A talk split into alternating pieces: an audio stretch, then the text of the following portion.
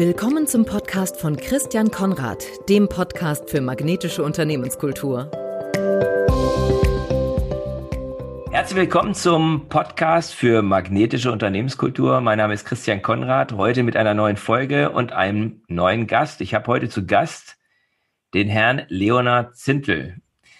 Herr Zintel ist Vorstand einer sehr erfolgreichen Volks- und Raiffeisenbank, Mitgründer der Initiative Wertvolle Unternehmenskultur und Autor des Buchs Zukunft einfach machen. Also gleich mal drei Dinge.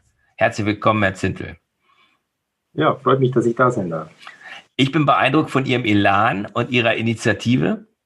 Was Sie alles über Ihren wichtigen Job als Bankvorstand auf die Beine stellen, finde ich echt aller Ehren wert. Ja, ähm, das hat mich gleich bei unserer ersten virtuellen, indirekten Begegnung hat mich das schon, schon äh, fasziniert. Sie plädieren in Ihrem Buch einfach machen für ein Land der 100.000 Wirtschaftswunder. Und das hat mich fasziniert und ich würde gern ein bisschen mehr erfahren, was dahinter steckt. Ja, also äh, das Buch ist so ein kleines Lebensprojekt, wenn man so will. Ich durfte in jungen Jahren Verantwortung übernehmen und das war ideal, wenn man in jungen Jahren Führungsverantwortung übernehmen kann. Und daraus ist entstanden so eine Sammlung von wertvollen Impulsen, von Gedanken, von Momenten, wo man sagt, da kann sie immer wieder drauf zurückgreifen und kann es nutzen.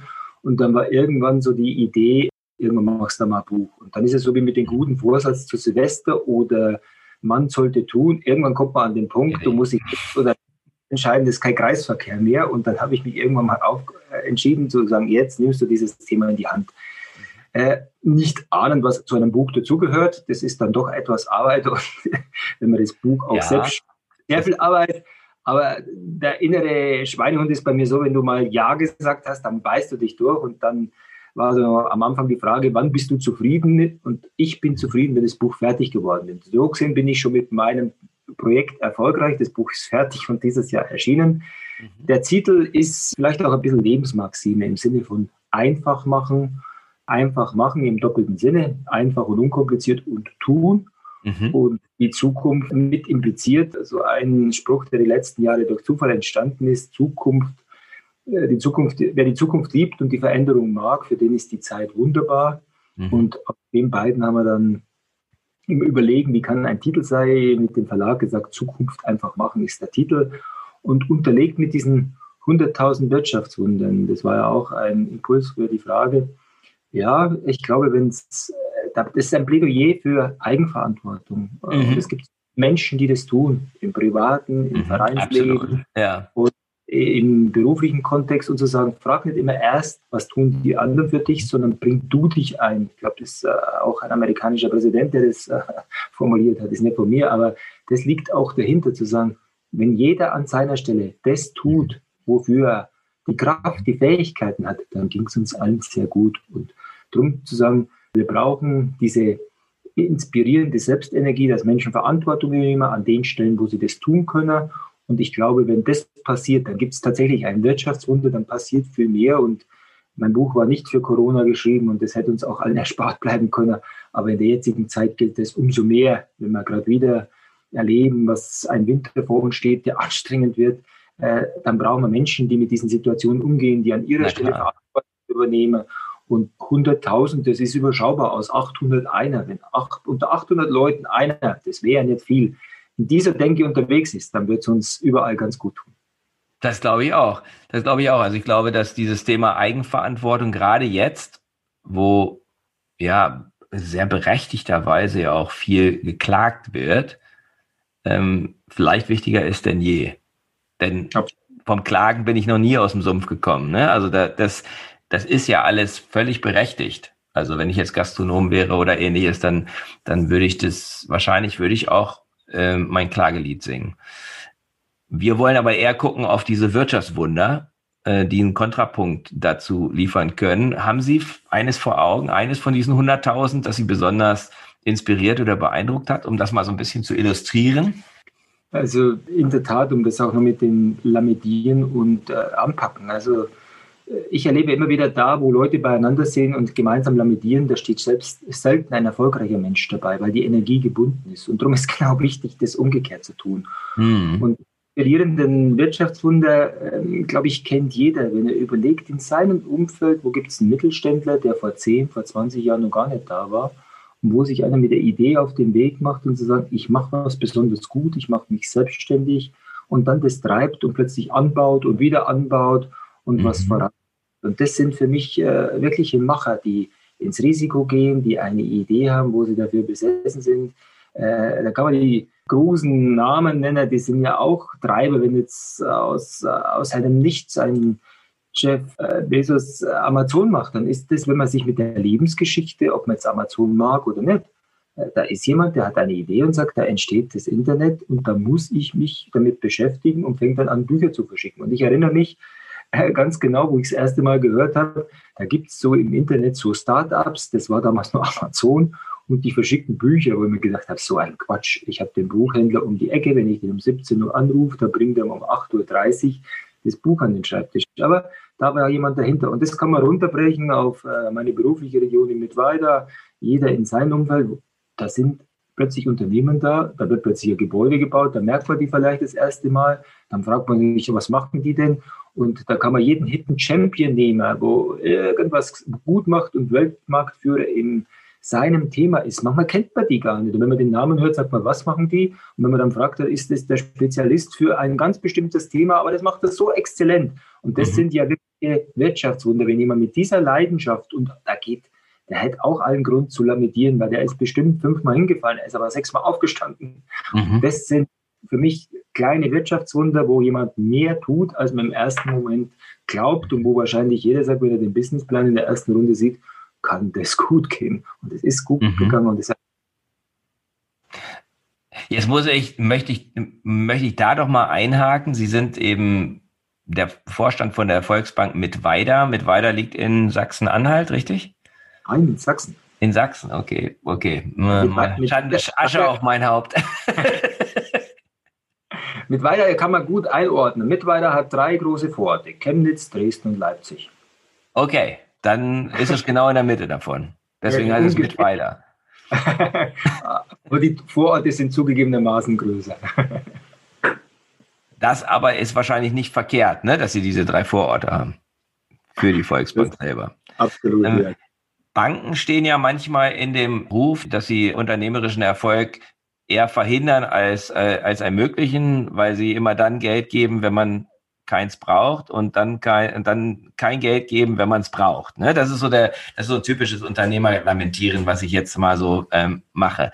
Was machen Sie denn anders als andere Banken und stehen deswegen auch so ein bisschen, sind deswegen auch vielleicht so ein bisschen überproportional bekannt?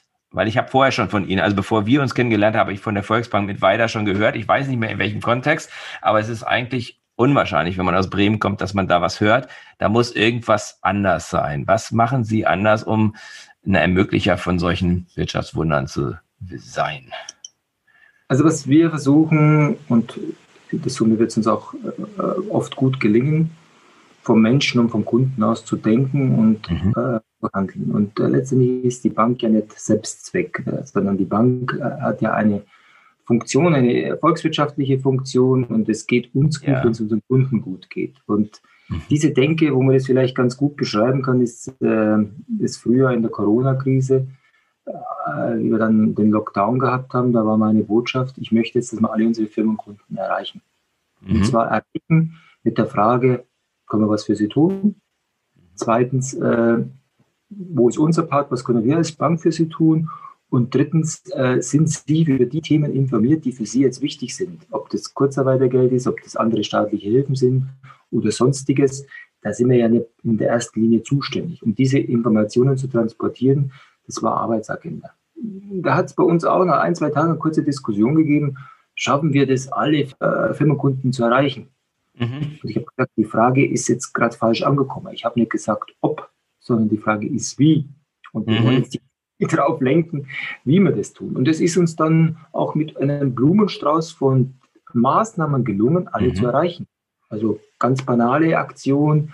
Ich sagte, Mensch, wir machen eine Mitteilung auf die Kontoauszüge. Dann haben die Leute gesagt, oh, ob die da sofort reingucken. Aber wo die immer hingucken als Mittelständler aufs Konto, dann bucht man den Dann buchen wir den halt, dann buchen wir denen 50 Cent aufs Konto, dann zieht das jeder. Dann sage ich, warum so teuer? Es reicht doch auch ein Cent. Ja. Aber wir haben dann 10 Cent gebucht und damit wir nicht mit den 1 Cent äh, nur ganz untergehen und mit dem Hinweis, dass wir das ganz aktiv tun, unsere Kunden zu informieren. Das war nur ein kreativer Impuls bei wow. jedem. Sehr cool. Und, ja, weniger ja, genau. Porto, ne? Und das wird trotzdem stärker gesehen, ne? Wahrscheinlich. Genau. Und eine banale Idee, um die Sichtbarkeit zu kriegen. Und dann haben wir eine Vielzahl von Maßnahmen eingeleitet, unter anderem digitale Angebote, Seminare, die wir für unsere Kunden angeboten haben, die natürlich dann im Netz sichtbar waren. Und plötzlich hat man Kunden von anderen Regionen, die sich bei uns angemeldet haben und gesagt, bei meiner Bank in unserer Region gibt es das nicht.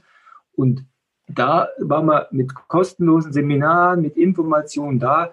Der ersten Runde machen wir damit natürlich kein Geschäft, aber wir sind zeigen, genau das Gegenteil, was uns mhm. natürlich als Branche anmutet, wenn es eng wird, den Kopf einzuziehen und hoffentlich fragt er jetzt nicht, weil der könnte ja im schlimmsten Fall nur Kredit wollen, weil es eng wird, sondern Flagge zu zeigen, da zu sein, mit Informationen da zu sein und wir wollen mit der Beziehung da sein. Und dieses, wenn man dann, uns verbindet ja auch diese Affinität zum Thema Kultur und Unternehmenskultur, wenn man den Kunden als wertigen Geschäftspartner auf Augenhöhe sieht, wo man sagt, wir wollen zusammenarbeiten, wir haben gegenseitige Wertschätzung und Vertrauen. Mhm. Dann daraus natürlich eine andere Beziehung und wenn die Beziehung gut gelingt, äh, dann hat man da ein Fundament und das Anmuten, dass die Bank den Schirm einsammelt, wenn Regen kommen und nur bei Sonne rausgibt, das ist ja so ein Klischee.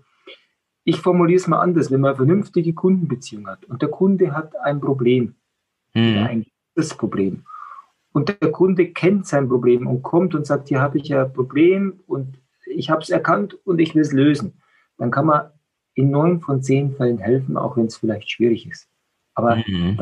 der Kern gegeben in der Beziehung, dass er uns vertraut, dass er selber sein Problem erkennt und mhm. äh, wir sind dann im Begleiten da. Und äh, das, denke ich, ist in der Summe, wie wir es leben, bei uns im überdurchschnittlichen Maß gegeben, wie wir die Nähe zu Kunden suchen, wie wir mhm. manchmal auch neue Themen machen, die ihren Kunden einen Nutzen stiften. Und äh, das machen wir kontinuierlich. Das ist ja keine Marketingaktion, sondern das ist was mhm. Langfristiges. Und das spiegelt sich in der Entwicklung und da machen wir in der Summe vieles gut. Auch ist alles richtig. Und wenn es mal nicht richtig war, dann versuchen wir auch nochmal im Sinne von reflektieren zu sagen, was können wir denn daraus lernen und besser machen. Mhm.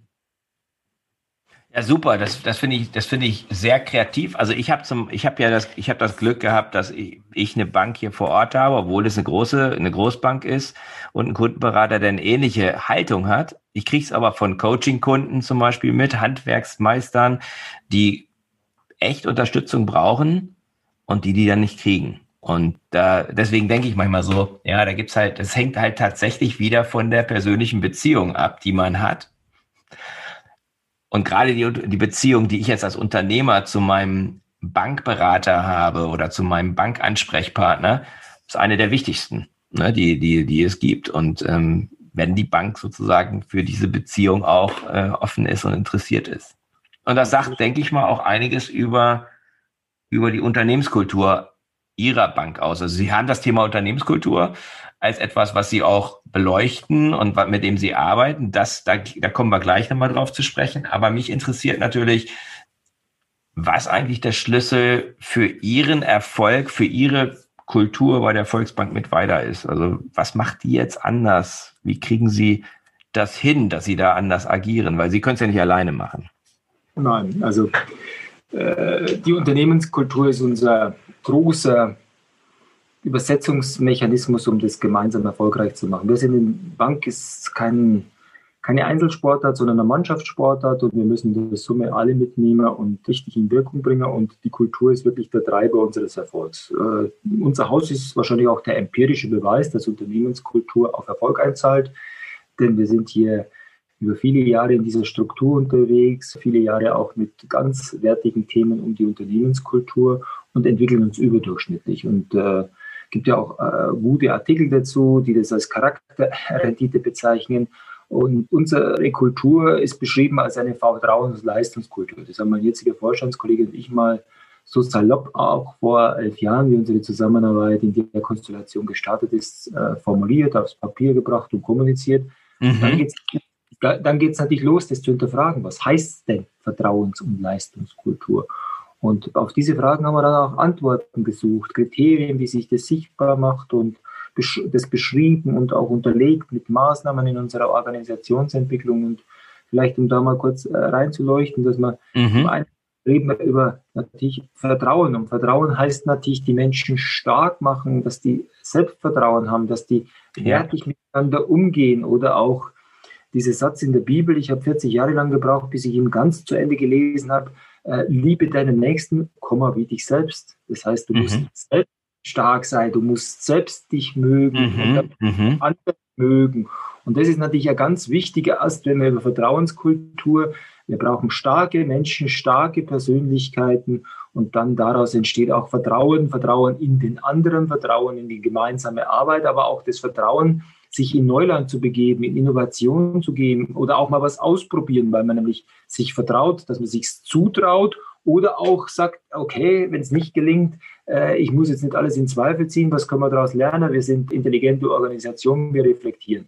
Und umgekehrt der Ast Leistungskultur, auch im Sinne, wie kriegen wir es am besten in Wirkung? Und um es auch da in einem Bild zu beschreiben, wenn der Vogel fliegt, äh, dann hat keiner Angst, dass er abstürzt. Und wenn er noch höher fliegt, macht sich auch keiner Gedanken. Und beim Fisch im Wasser hat auch keiner Angst, dass er ertrinkt. Mhm. Warum nicht?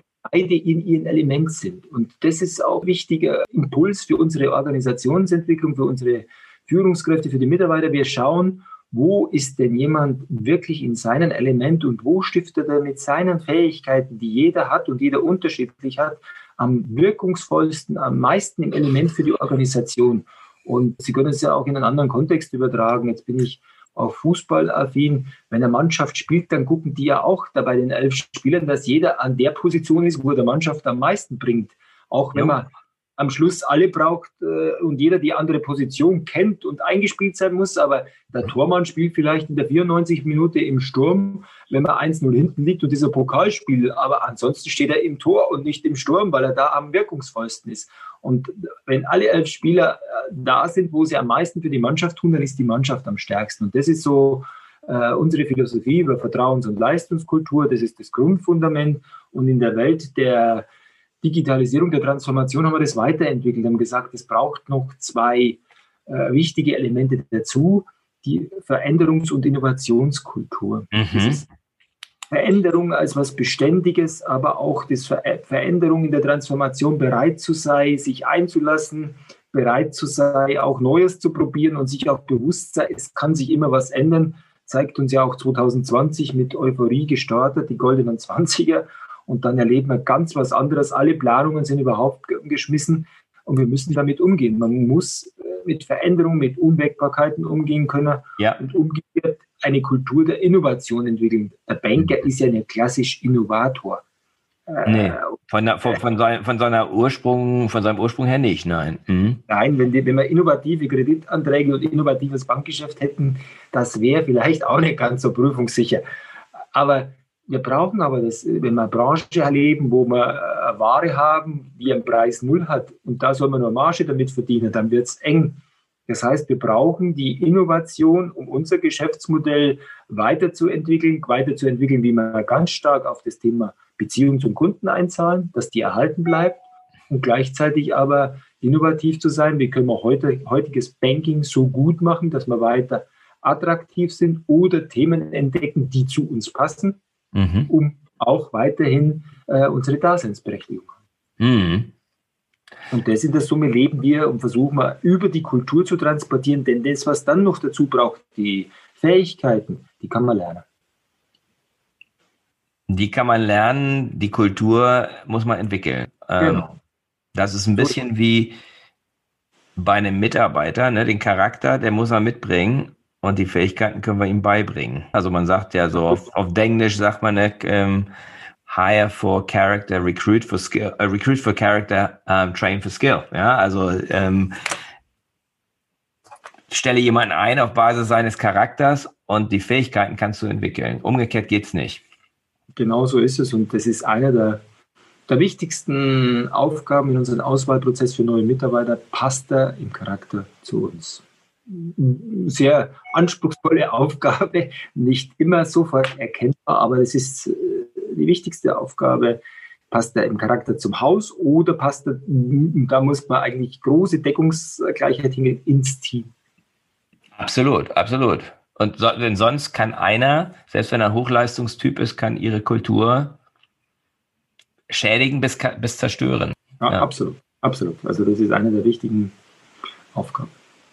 Will da nochmal einhaken zu dem Thema Vertrauensleistungs- und Veränderungs- und Innovationskultur. Ähm, und zwar mit zwei aktuellen Schlagworten. Das eine Schlagwort ist das Thema, weil das auch so ein bisschen auf das äh, abzielt, was Sie vorhin gesagt haben, vom Kunden her denken. Es gibt so ein gibt so ein typisches Modell, wieder so ein englisches Wort, was aber in dem ganzen Thema von Agilität und Kundenorientierung halt eine Rolle spielt. Und das ist das, das, das, das Wort Customer Centricity. Also letzten Endes alle, Pro, alle Prozesse im Unternehmen vom Kunden her denken. Ist das für Sie ein Innovationsfeld auch im Banking? Also, dass man sozusagen sagt, die Prozesse wollen wir alle neu auf den Prüfstand stellen und stärker vom Kunden her denken? Also wir sind mittendrin, es klingt so banal, mhm. aber man muss immer dann wieder sagen, jetzt langsam denk mal bitte vom Kunden aus und nicht äh, im 360-Grad-Blick von dir. Mhm. Das ist ein großer Unterschied, genau. äh, nicht, du bist Mittelpunkt deiner Welt, aber nicht der Welt. Und wenn du für den Kunden denkst, dann äh, wechsel mal die Seite und äh, das üben wir. Wir sind auf einem guten Weg, wahrscheinlich sind wir auch ein Tick weiter wie der Durchschnitt der Banken, aber das üben wir vom Kunden aus zu denken, zu sagen, jetzt guck mal, äh, wie sieht, was will denn der Kunde eigentlich? Will der Kunde ein Produkt oder will er Lösung für sein Thema? Äh, wie mhm. fühlt sich das für den Kunden an? Und bei manchen Themen gelingt es uns schon ganz gut, wo der Kunde relativ einfach was erledigen kann und das ist dann tatsächlich erledigt.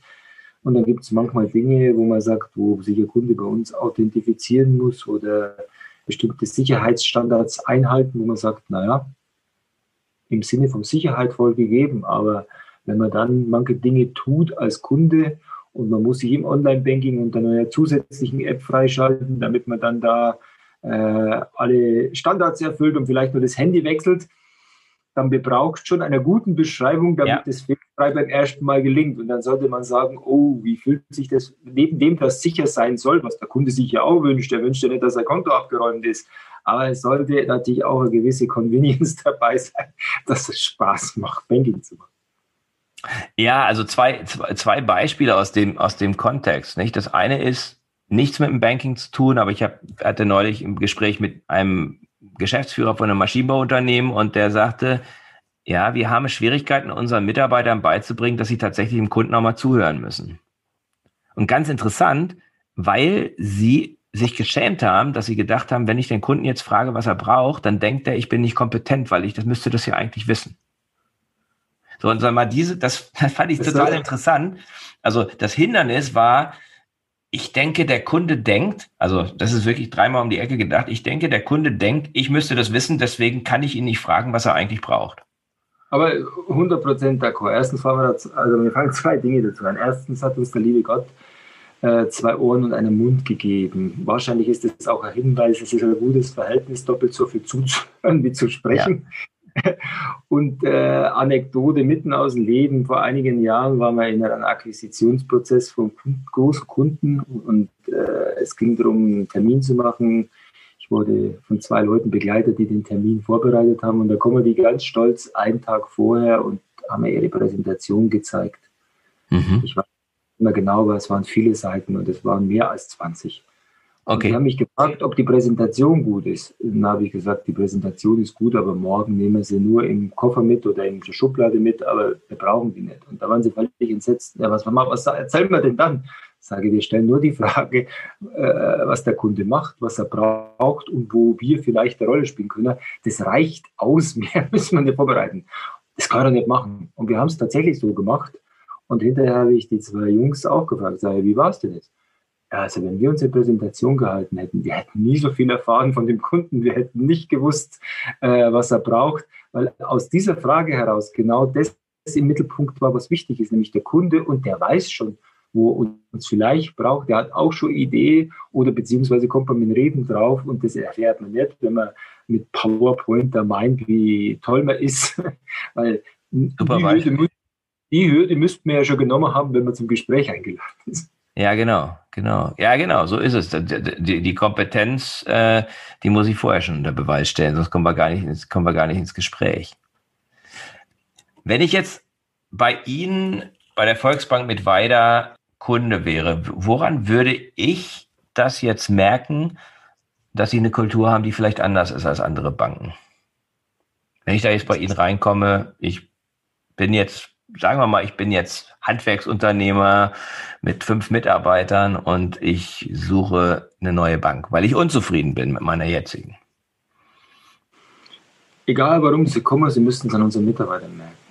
Und an unseren Mitarbeitern, wie sie mit ihnen umgehen, wie sie empfangen werden, ob sie am Telefon anfragen, aber neben dem, dass wir uns korrekt melden, neben dem, dass wir uns dem Anliegen annehmen, müssten sie daraus sukzessive das Gespür haben und das Gefühl haben, äh, die nehmen mich als Kunden ernst, die sind wirklich interessiert, äh, mein Anliegen aufzunehmen und mir eine Lösung zu suchen. Und so muss es bei uns sein und äh, jeder, der zuhört, kennt es, wenn man in ein Geschäft reingeht, egal wo man unterwegs ist, weiß man nach wenigen Minuten, äh, manchmal steht man, äh, angenommen, Sie gehen in ein Bekleidungshaus, da steht man manchmal keine Minute und dann ist ja einer da und soll ich Ihnen helfen?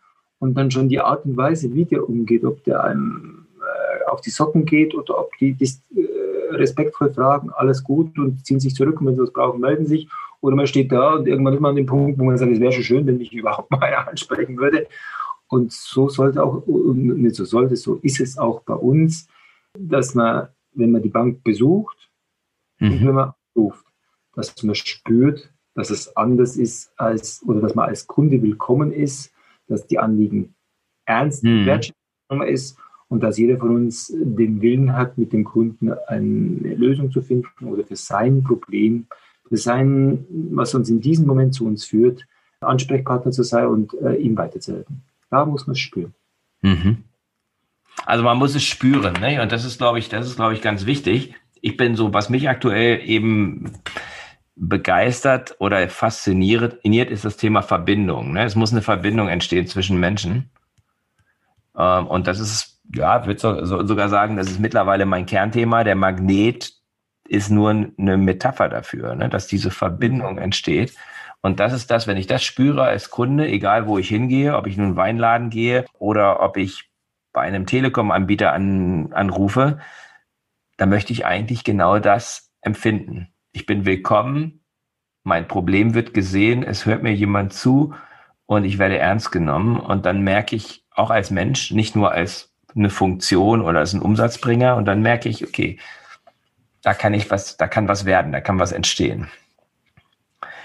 Ihr Buch hat mich äh, sehr, sehr angesprochen und es lohnt sich auf jeden Fall, dieses Buch zu lesen, in diesem Buch zu lesen. Und ein Terminus, der mir in den, in, in, ins Auge gesprungen ist, ist der, ist der Begriff Wunderteams. Mhm. Und Sie sprechen in Ihrem Buch von Wunderteams als Teams, die eine starke Unternehmenskultur tragen oder mittragen. Was macht so ein Wunderteam aus? Ausmachen tut es die Menschen, die die Summe mehr bewirken als jeder Einzelne. Und mhm. Schön beschreibt das Wunderteam vielleicht ein Kanon, äh, ein Text, der mir in meiner Landjugendzeit äh, in die Hände gefallen ist und den ich immer noch im Text kann. Singen konnte ich nie gut. Mhm. Wenn einer träumt, ist es ein Traum. Wenn viele träumen, der Anfang einer neuen Wirklichkeit. Und das beschreibt vielleicht auch okay. so den Kern des Wunderteams, zu sagen, es braucht natürlich eine gemeinsame Verbindung, eine gemeinsame Vision, warum man unterwegs ist, für was man unterwegs ist. Aber wenn sich viele damit identifizieren, wenn viele sagen, da ist es bereit, den Meter mehr zu gehen als der mhm. Durchschnitt. Nicht mhm. nur die Pflicht zu tun, sondern die Kür auch was zu sehen, wo man nicht dafür zuständig ist, mhm. was erkennen, was einem äh, auf dem Weg wichtig ist, äh, auch dieses, äh, auch wieder das Verbindende natürlich, die, der Umgang miteinander, wenn man Kultur anders beschreiben will, das gesetzte, wertschätzende, dass man sagt, hier ist jeder wichtig an seiner Stelle mhm. und jeder leistet einen Beitrag und wird, das ist, eine Mannschaft hat vielleicht auch einen Kapitän und ein Unternehmen hat einen Chef, aber das ist ja auch nur eine Position im Gesamtwerk, dieses wertschätzende, egal wer das ist, ob das die Putzfrau ist und der Hausmeister, der natürlich einen hochwichtigen Beitrag leistet und manchmal sogar entscheidend sein kann, weil irgendwas nicht geht und da braucht es diese Kompetenz. Und das genauso wertzuschätzen und sagen, wir wirken nur, wenn es in der Summe gut ist, das mhm. zeichnet ein Wunderteam aus. Und dann entstehen die Dinge, wo man sagt, äh, das hätte man nicht vermutet, wenn man jetzt sagt, Mensch, kann denn das wirklich sein, dass in den mit weiter, wo man überlegen muss, wo das genau liegt, Erfolgsbank jetzt überdurchschnittlich erfolgreich ist. Mhm. Es geht, weil die Menschen miteinander den Antrieb haben zu sagen, wir wollen dieses Geschäft exzellent tun und all dem, was wir tun, nehmen wir uns exzellent vor und wir sind uns bewusst, das schafft nicht einer, wir schaffen es miteinander. Und das gibt es in vielen Bereichen, ob das in der Firma ist oder auch in der Gesellschaft, der Verein, wo man sagt, Mensch, was die bewirken, äh, tolle Gemeinschaft in der Schule, die dann eine Aufführung machen oder ein Schulfest organisieren, wo Eltern und Kinder ineinander greifen. Da, da ist eine Gemeinschaft da, die mehr tut, als man erwartet. Und da, das ist der Kern von einem äh, Miteinander, das dann, da wo auch jeder hingeht und das sagt, das macht Freude und da bewegt sich was. Und das ist so der Kern, wie ich ein Wunderteam beschreiben würde oder was aus meiner Erfahrung, meine Lebenserfahrung, auch wenn ich mich jung fühle, die Erkenntnis ist überall da, wo es gelingt, dass nicht nur einer in Wirkung ist, sondern wo es mhm. gelingt, für eine Idee die Leute in Begeisterung zu setzen, wo es, wie es immer so schön ist, muss in dir das Feuer brennen, damit der Funke überspringen kann. Mhm. Da kann man mhm. begeistern. Was ist Ihre Rolle in dem Wunderteam?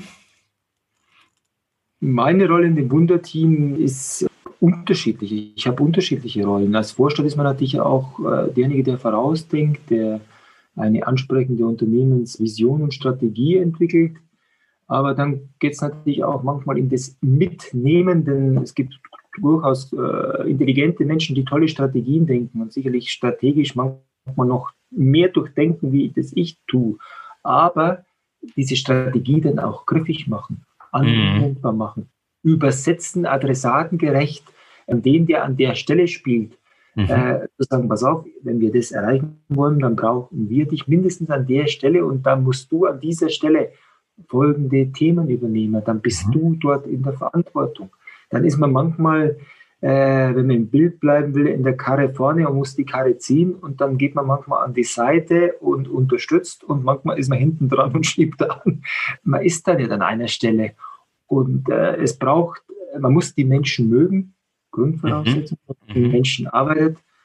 Und manchmal sieht man auch in den Augen und in den Menschen was, wo man gar noch nicht weiß, was es ist. Also mir passiert es immer wieder, dass wir eine, äh, und wir legen sehr viel Wert auf Kommunikation, eine Mitarbeiterversammlung haben und ich stehe vorne und gucke in die Mannschaft und insbesondere dann, wenn mein Kollege spricht, habe ich noch ein bisschen mehr Zeit zu beobachten und ich spreche hinterher Führungskräfte an und sage, sprechen Sie mal mit Herrn X oder Frau Y. Und dann sagen die, warum? Sage ich, irgendwas ist da. Und dann sagen die, wieso, wie wissen Sie das? Ich sage, ich weiß es nicht, aber aus meiner Wahrnehmung, wie ich jetzt, wenn ich in den Saal geguckt habe, an bestimmten Stellen jemand wahrgenommen habe, dann gibt es Sinn, sie kümmern sich mal drum. Mhm. Und meistens ist dieses Gefühl aus der Wahrnehmung, die Menschen mögen achtsam sein und hinschauen, eins, äh, wo man mit wahrscheinlich auch zunehmende Erfahrung, ein Gespür dafür entwickelt, eins, wo ich richtig liege. Und das ist, beschreibt so ein bisschen die Rolle, wenn man sagt, was ist die Rolle im Wunderteam äh, oder was ist meine Aufgabe?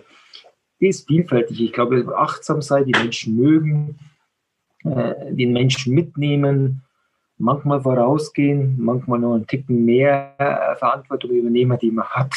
Und mhm. manchmal einfach nur, äh, salopp gesagt, die Klappe halten und auf die Seite gehen und die Leute machen lassen. Sehr gut, sehr gut. Damit haben Sie sozusagen im Prinzip Ihr Führungsverständnis auch preisgegeben und ich glaube, das ist total wichtig. Also ich glaube, in, wenn man Unternehmenskultur gestalten möchte, dann hilft's nichts, dann beißt die Maus aus meiner Sicht keinen Faden ab. Das beginnt schon immer auch von oben. Das heißt nicht, dass von unten nicht eine Menge passiert, aber wenn es von oben nicht passiert, wenn es von oben nicht getragen, wenn es von oben nicht geführt wird, und Richtung aufgezeigt wird, dann wird es nicht passieren. Sie tun, Sie engagieren sich ja für Unternehmenskultur auch außerhalb Ihres Hauses. Sie haben eine Initiative Wertvolle Unternehmenskultur mit lanciert. Was steckt hinter dieser Initiative und was haben Sie bislang erreicht mit dieser Initiative? Ja, also was steckt dahinter? Das ist die felsenfeste Überzeugung, dass es Unternehmenskultur als wichtiges Thema braucht. Und um aus eigener Erfahrung, aber auch äh, dem Thema noch mehr Stellenwert zu geben, haben wir mit Gleichgesinnten die Initiative gestartet, um zu sagen, wenn es denn was Wichtiges braucht, dann ist es Unternehmenskultur, weil es was Wertstiftendes an den Menschen in den einzelnen Unternehmen, aber auch an der Gesellschaft ist. Denn äh, wenn es viele wertvolle Unternehmen gibt, dann entsteht daraus nicht nur betriebswirtschaftlicher Erfolg, sondern es entstehen Unternehmen, die sich entwickeln, aber es sind auch ja die Menschen, die in wertvollen Unternehmen in die Gesellschaft wirken. Und da gibt es eine gesellschaftliche Verantwortung. Und mhm. die Initiative ist vor einigen Jahren gestartet mit Gleichgesinnten, mit unterschiedlichen äh, Schwerpunkten. Zum einen gibt es die Möglichkeit einer Unternehmensanalyse. Es gibt aber auch ein Netzwerk von Gleichgesinnten. Ich habe festgestellt, diejenigen, die so ticken, Mhm. Die, die, suchen Community, die suchen Austausch, die wollen mit Gleichgesinnten sprechen. Richtig. Mhm. Und es ist daraus entstanden, dass ein Netzwerk entstanden ist von Gleichgesinnten, die sagen, ich brauche das Sparring und da brauche ich welche, die auch so ticken, die sagen, es ist uns der Mensch wichtig, es ist uns die Kultur wichtig und da geht's, sie sind ja auch in dem Thema voll zu Hause. Das ist harte Arbeit. Das ist mhm. nicht. Absolut. Äh, äh, Kultur und wir haben uns alle lieb, sondern ganz im Gegenteil. Mhm. Offenheit und Wahrheit aussprechen kann manchmal sehr hart sein. Aber mhm. äh, diejenigen, die so ticken, die wollen natürlich auch Leute, mit denen sie sich genauso austauschen können. Und daraus ist entstanden die Initiative. Wir haben neben den Möglichkeiten, dass man das äh, analysiert, auch Möglichkeiten geschaffen, dass es sichtbar wird. Wir haben Communities geschaffen. Wir machen darüber hinaus alle zwei Jahre eine große Abschlussveranstaltung in Berlin am Pariser Platz. Unser äh, mhm. Partner mhm. auch die DZ Bank und dort haben wir ein schönes Gebäude in der Skylobby im sechsten Stock mit Blick aufs Brandenburger Tor und auf den Bundestag und machen da die Unternehmen, in die im Zeitraum immer wieder besonders aufgefallen sind. Erstens erweisen wir ihnen die Ehre, weil wir sie einladen mhm. nach Berlin, aber erweisen ihnen auch den Respekt, indem wir sie auszeichnen und nochmal sichtbar machen, äh, die dann auch nochmal Wertschätzung genießen, indem sie bundesweit sichtbar werden, weil sie bei dem Thema Unternehmenskultur besonders unterwegs sind. Aber diejenigen, die auch nicht dort in Berlin sind und teilgenommen haben, kriegen auch nochmal einen Mehrwert, den, den einen schon nach innen, indem sie ihren Mitarbeitern zeigen, wir beschäftigen uns mit Unternehmenskultur, mhm. aber auch die Wirkung nach außen im Sinne von Attraktivität für einen Arbeitgeber zu sagen, hier ist ein Arbeitgeber, der mhm. beschäftigt sich mit Unternehmenskultur und der tut was dafür. Und mhm. Wir erleben auch, dass in Bewerbungen äh, früher vielleicht gefragt wird, was kann ich bei euch lernen, was kann ich für Seminare machen, was habe ich für Karrieremöglichkeiten. Heute ist die Frage nicht unüblich und wir in die Unternehmenskultur? Absolut. Für viele ist das super wichtig. Also ich, genau. ich, das ist ja, das ist ja auch das, was mich so beschäftigt, weswegen wir ja auch diese Schnittmenge haben. Ich nenne das magnetische Unternehmenskultur und magnetische Unternehmenskultur heißt für mich eben auch attraktiv werden für äh, Mitarbeiter und für Kunden.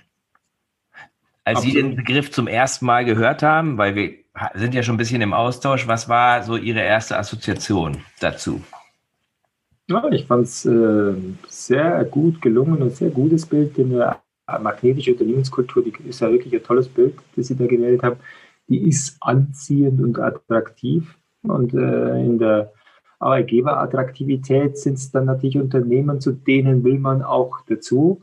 Aber umgekehrt hat es natürlich auch äh, Wirkung von innen. Die ist äh, bindend und die hält zusammen. Und äh, im Sinne vom Wunderteam macht es das auch aus, dass man eine eingeschworene, verbundene Gemeinschaft ist, die was bewegt. Da will man dabei sein.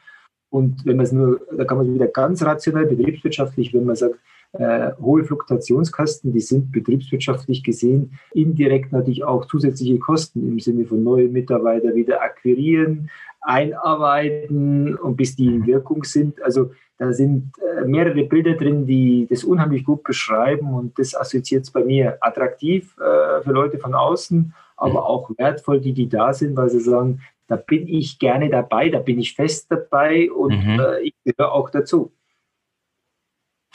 Ja, das beschreibt es für mich auch sehr, sehr gut. Also für, für mich heißt magnetische Unternehmenskultur, dass ich attraktiv bin und zwar auf eine Art und Weise, dass die Menschen nicht nur angezogen werden wie die Fliegen vom Licht, sondern dass sie freiwillig kommen und gerne dort, dort bleiben.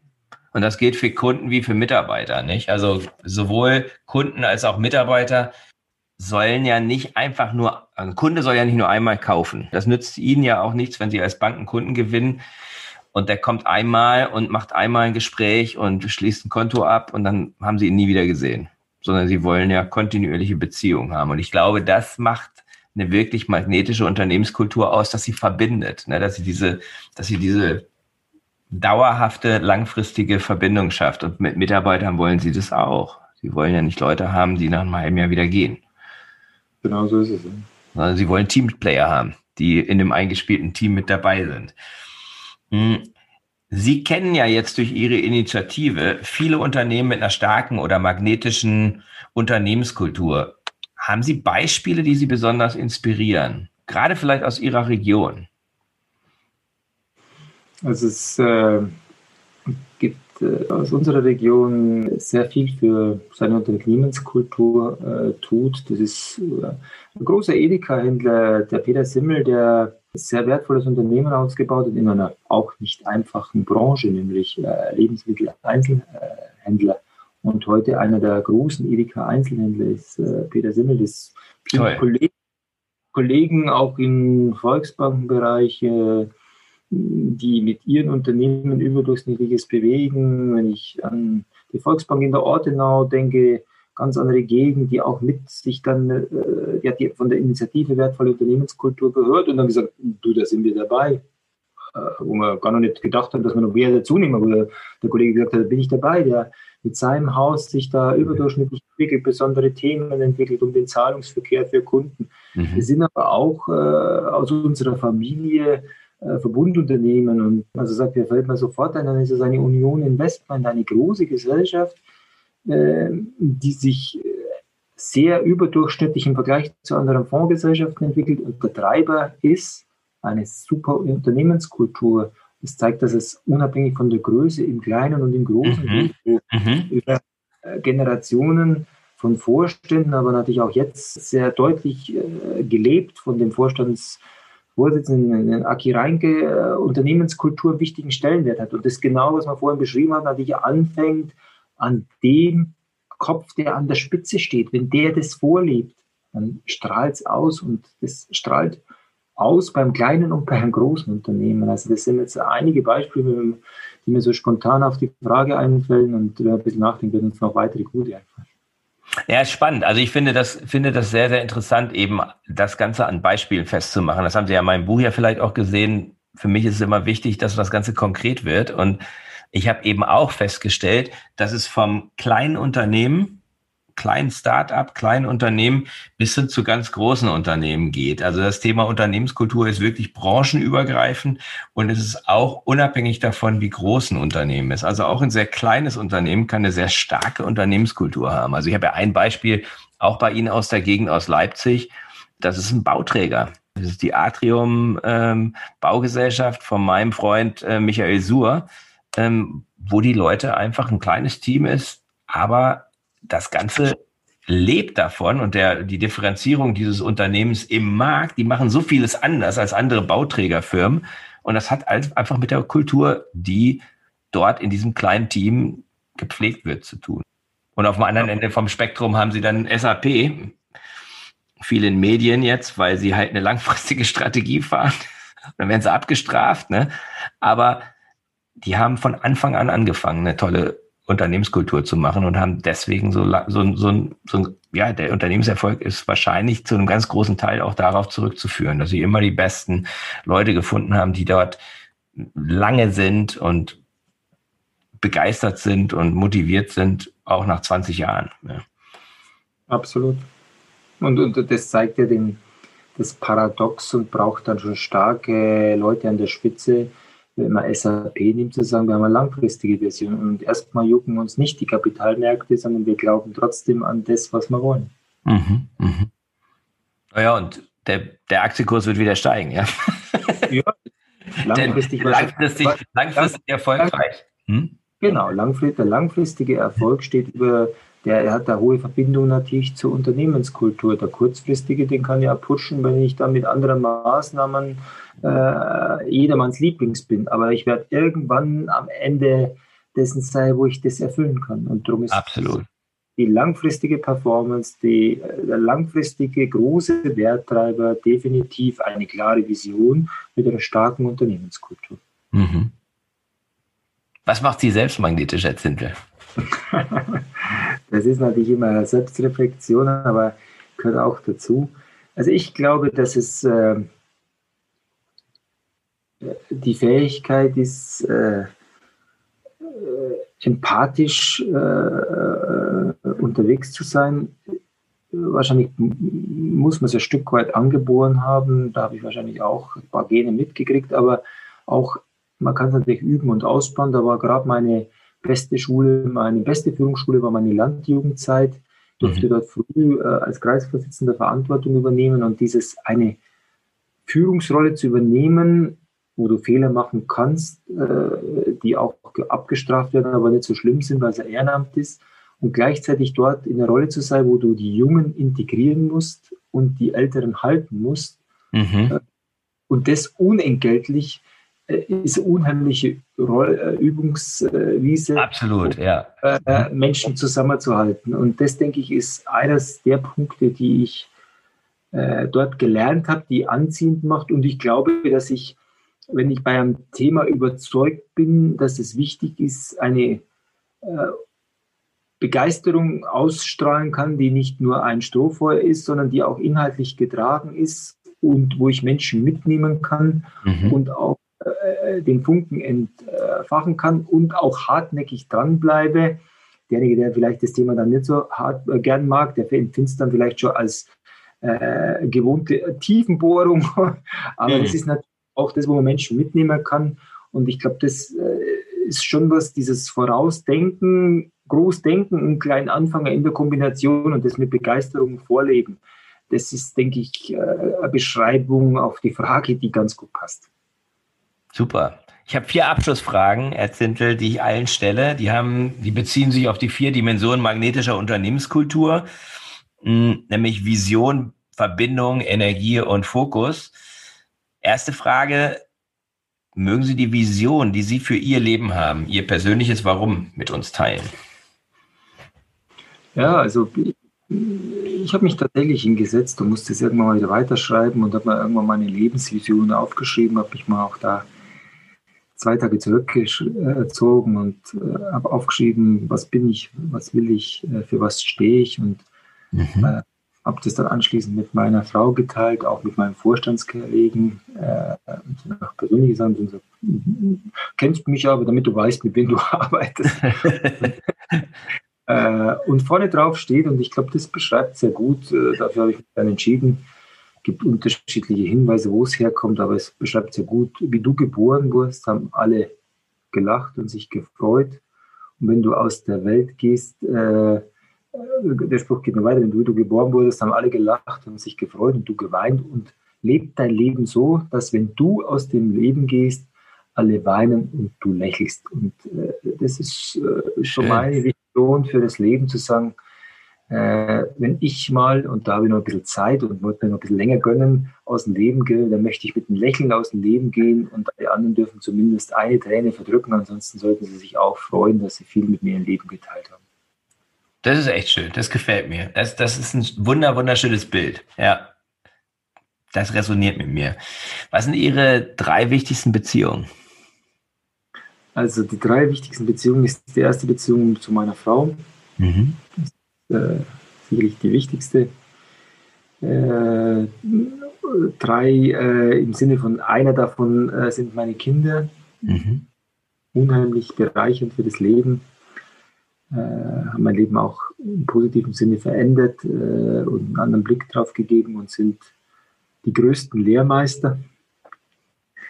Das kann und, ich bestätigen von meinen drei Kindern. Immer wieder was Neues.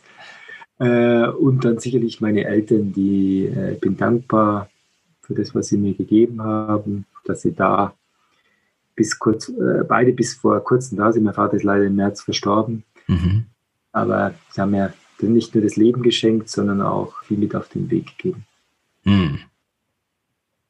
Was gibt Ihnen Energie, all das zu tun, was Sie tun? Volksbank leiten, Bücher schreiben, Initiativen auf, auf, die, auf die Straße setzen. Da muss ja irgendwo eine Kraftquelle sein. Also mich hat mal äh, jemand gefragt, warum machst du das alles? Und dann habe ich gesagt, weil es verdammt viel Spaß macht. Mhm. Also das ist wahrscheinlich auch eine der Antworten auf die Kraftquellen, zu sagen, such dir Dinge, die dir Spaß machen, lass die anderen alle weg und dann hast du immer Kraft und Energie. Die Kunst ist ja, wahrscheinlich nicht, mhm. also sich das bewusst zu machen, was macht einem Spaß. Die Kunst ist wahrscheinlich, kann man das andere alles weglassen oder wie kriegt man es organisiert, dass der andere Teil so groß ist, dass er das bei Weitem übersteigt.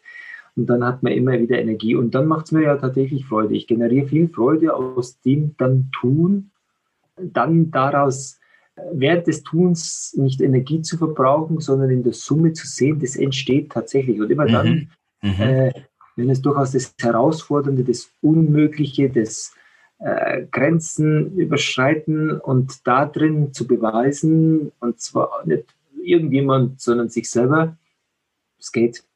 Und diesen Meter weiterzugehen äh, mhm. und sich auf Neue zu lassen und zu sagen, da mit Leidenschaft unterwegs zu sein das ist ein unheimlicher Nukleus an Energie und äh, äh, sicherlich ein großer Fundus an Energie ist äh, die Freude am Leben, dankbar zu sein. Mhm.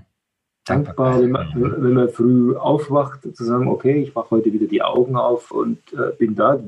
Das ist wahrscheinlich auch ein Prozess, der irgendwo in, in einem drin ist, aber das entscheidet man ja nur bedingt selber. Man schaut jetzt mal die Augen auf, sondern da ist man vorher erstmal wach geworden und dann macht man die Augen auf. Und das ist ja schon der erste Moment, wo man früh dankbar sein kann.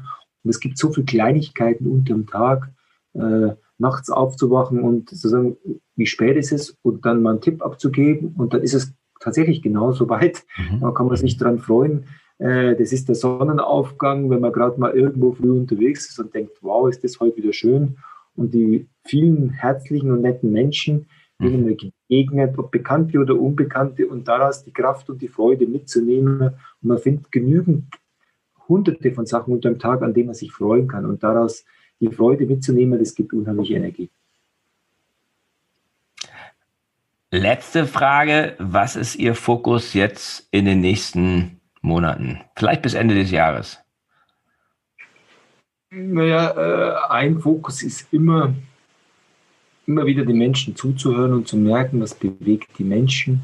Mhm. Wenn man mit Menschen arbeitet, äh, und äh, Menschen mit Menschen gemeinsam unterwegs ist, dann muss man sagen, was treibt die Menschen an und wo hole ich sie ab, wenn ich meine Botschaften setzen will. Und die erste Botschaft ist natürlich erst immer mal zuzuhören.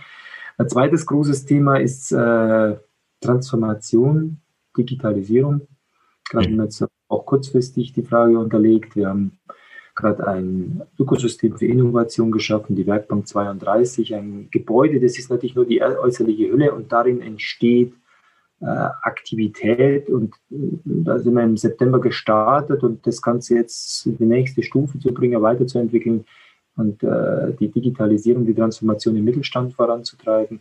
Und ein Thema, wenn man sagt, das nehmen wir auf einen kurzfristigen Blick, aber es hat auch einen langfristigen Blick, das ist das Thema Nachhaltigkeit. Nochmal einen anderen Stellenwert zu geben, Nachhaltigkeit für uns nochmal weiter zu definieren, zu sagen, was heißt das heute schon, was wollen wir künftig dort tun, auch äh, dieses Thema von der Natur noch mehr zu lernen. Ich bin felsenfest davon überzeugt, dass nach der digitalen Transformation eine biologische Transformation kommt, wo das Thema Natur einen ganz anderen Stellenwert hat und äh, mhm. das noch viel mehr in den Fokus rücken. Ich glaube, dass dieses, das Thema Corona ein großes Thema ist, aber die viel größeren Themen, die da sind, äh, sind solche Themen wie Klimawandel, die jeden Tag sind. Das ist äh, eine digitale Transformation, die auch da ist. Hm? Artenschutz.